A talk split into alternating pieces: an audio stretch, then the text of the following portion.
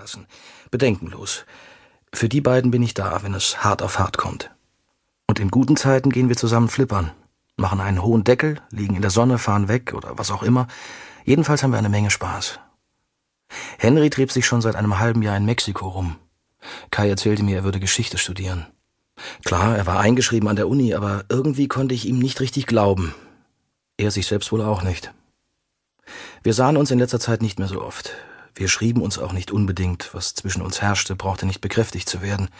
Zum ersten Mal war es mir in der Schule aufgefallen, als die Lehrerin fragte, Seid ihr auch alle vollzählig da? Kai und ich blickten uns an und mussten breit grinsen. Wir dachten dasselbe. Wir hatten die Augen und Ohren weit offen. Das war manchmal frustrierend, da man sehr viel Elend und Dummheit um sich herum entdeckte. Doch meistens amüsierten wir uns köstlich, wenn es auch manchmal nichts zu lachen gab. Ich hatte Kai geholfen, als seine Freundin ihn nach vier Jahren verlassen hatte. Ich hatte ihm Geld geliehen, als er eine Pechsträhne beim Spielen erwischt hatte. Ich hatte seine neue Wohnung tapeziert und gestrichen, als er mit Fieber flach lag und sein Auszugstermin immer näher rückte. Er hatte meine Abiturklausur in Mathe geschrieben. Ohne ihn wäre ich garantiert durchgerasselt. Mit Henry verhielt sich die Sache etwas anders. Henry war unzuverlässig. Er konnte fröhlich lachend und ohne Gewissensbisse anderthalb Stunden zu spät zu einer Verabredung kommen selbst wenn man ihm gesagt hatte, man brauche gerade dringend jemanden zum Reden. Ihn schätzte ich mehr für seine Fähigkeit, einen mitzureißen, seine bodenlose Begeisterung auf andere zu übertragen, seinen starken Willen und die Gelassenheit, mit der er Dinge so nahm, wie sie kamen, oder sie sich nachträglich zurechtbog, wenn sie ihm nicht passten. An Henry mochte ich vor allen Dingen die Seiten, die ich an mir vermisste. Egal, wie sehr ich mich selbst bemitleide, egal, was auch immer kommen mag, es gibt mir ein gutes Gefühl, gleich zwei Freunde auf diesem Planeten zu haben. Egal wie weit sie weg sind, ob ich sie gerade erreichen kann oder nicht, sie sind irgendwo da draußen und denken ab und zu an mich. Ich schmiss eine Handvoll Amphetamine ein.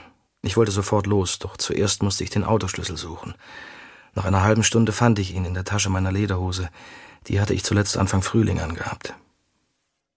Kurz vor der Autobahnausfahrt musste ich wenden und zurück nach Hause fahren. Ich hatte ein paar Sachen vergessen. Schlafsack, frische T-Shirts und Shorts, eine Zahnbürste und drei oder vier Kassetten für unterwegs. Man sollte nichts überstürzen im Leben. Manchmal ist es ein tolles Gefühl, nachts auf der Autobahn zu fahren. Mit fettigen Haaren, Bartstoppeln und glutroten Augen. Richtung Süden. Smoke on the Water, Sally McLenane, Sweet Child O' Mine und A New England im Rekorder. Mit 120, 140 Stundenkilometern immer vorwärts. Den Mond vor Augen bis es langsam dämmert und die Sonne rot wie eine Blutorange urplötzlich hinter einer Kurve auftaucht. Nicht unerwartet, aber trotzdem überraschend. Einfach so fahren, mit dem Auto verschmelzen, an nichts mehr denken, nur geradeaus, immer weiter, während die Straße wie von alleine vorüberzieht.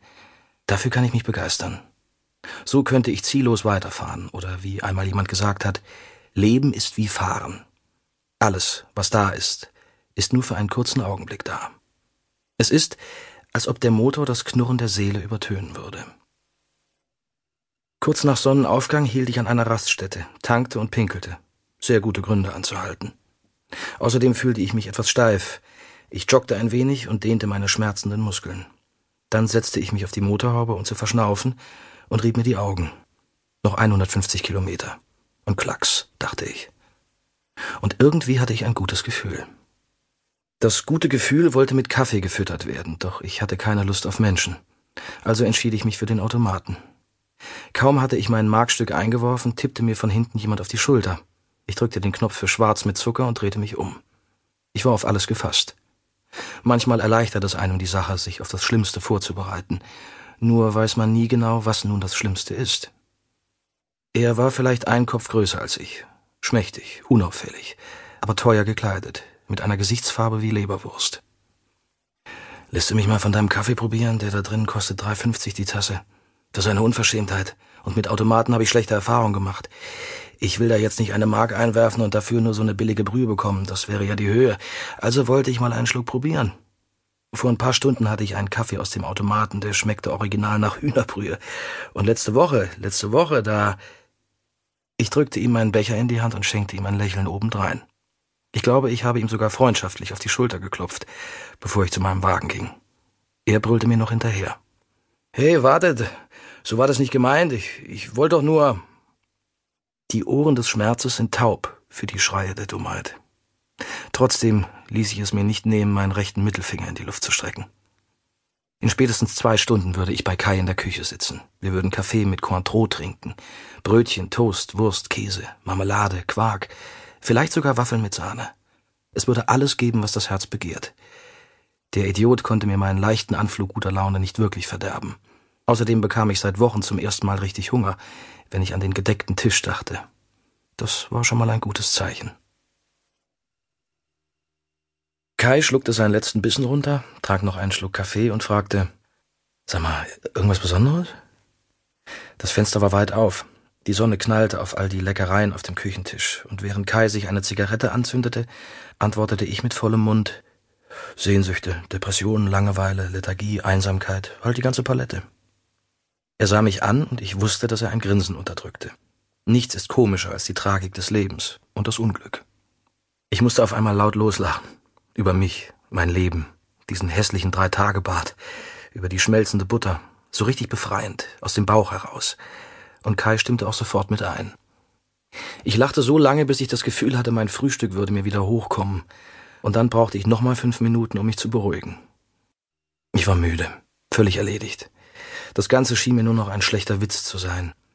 Ich liebe diese Momente, in denen man so fertig ist, dass es sich auf einmal wieder in Euphorie verwandelt, in denen irgendwelche köstlichen Drogen freigesetzt werden im Körper.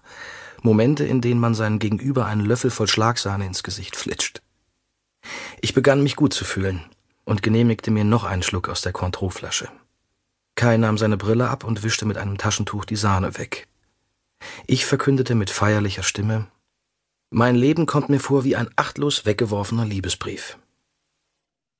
Wir saßen eine Weile schweigend am Tisch und lauschten der ersten Pixies-LP, die Kai aufgelegt hatte. Das war Sommermusik, ungestüm, laut, wild, ohne klare Strukturen, aber mit zuckersüßen Melodien, die aus dem Krach emporstiegen. Es war ein angenehmes Schweigen. Keiner bemühte sich krampfhaft um Worte.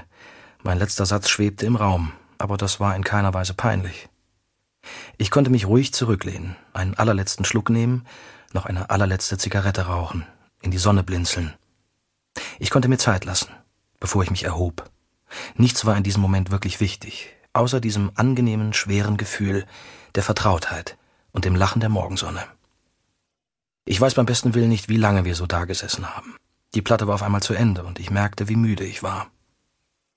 Kai hatte die Füße auf der Fensterbank und ein Lächeln auf den Lippen. Der Sommer schien ihm gut zu tun. Hast du was dagegen, wenn ich mich erst mal ein paar Stunden hinlege? Nee, kein Ding. Knall dich einfach auf mein Bett. Willst du heute Abend was Besonderes machen? Ich habe noch eine Flasche Wild Turkey im Kühlfach. Ja, klar. Trinken ist vielleicht nicht die beste Lösung, aber die einzige. Habe ich mal irgendwo gelesen. Das Bett fühlte sich sehr gut an, doch ich versuchte noch so lange wie möglich wach zu bleiben, versuchte mit diesen zauberhaften Verwirrungen und Halluzinationen des Halbschlafs zu spielen, kurz vor dem Eintauchen in den Schlaf. Ein Dahingleiten auf der Oberfläche, ohne Kontrolle über das Hirn, aber immer wach genug, um mitzukriegen, was darin passiert. Das allerschönste Chaos. Ein Gefühl wie ein Vollrausch. Mit einem Hauch von Begeisterung umgeben, verlor ich dann die Kontrolle und fiel in einen Schlaf, der sich anfühlte wie ein Stein. Als ich aufwachte, dämmerte es bereits. Scheiße, dachte ich, gerade jetzt, wo du beginnst, dich besser zu fühlen, ändert sich dein Rhythmus so, dass du kein Tageslicht mehr abkriegst. Du musst aufpassen, dass du nicht versackst, gerade jetzt, wo das Ende der Talfahrt abzusehen ist. Gerade jetzt, gerade jetzt. Gerade jetzt echote es in meinem Kopf. Dabei ist kein Zeitpunkt besser oder schlechter als ein anderer. Ich ging in die Küche und machte den Kühlschrank auf. Ich hatte fürchterlichen Brand. Da stand eine Tüte Grapefruitsaft. Ich schnappte sie mir, riss die Ecke mit den Zähnen auf und kippte die erste Hälfte stehend in einem Zug. Dann erst schmiss ich die Kühlschranktür zu. Auf dem Tisch lag ein Zettel. Moin Alex, bin mal zwei Stunden weg, fühl dich wie zu Hause, du weggeworfener Liebesbrief. Die Welt ist schlecht, das Leben ist schön. Kai. Auch gut. Ich legte die Miami von Gun Club auf, drehte den Knopf am Verstärker ziemlich weit nach rechts und ging dann unter die Dusche. Während das Wasser auf meinen Schädel prasselte, fühlte ich mich wie zu Hause. Tropfend stellte ich mich dann vor den Spiegel, nahm Kais Rasiergel, ein grünlich-schleimiges Zeug, das sich auf wunderbare Weise auf meinen Wangen in weißen Schaum verwandelte. Ich steckte eine neue Klinge in den Rasierer und gab mir wirklich Mühe. Am Ende war mein Gesicht so glatt, dass eine Fliege darauf ausgerutscht wäre. Gerade als ich fertig war, hörte ich den Schlüssel.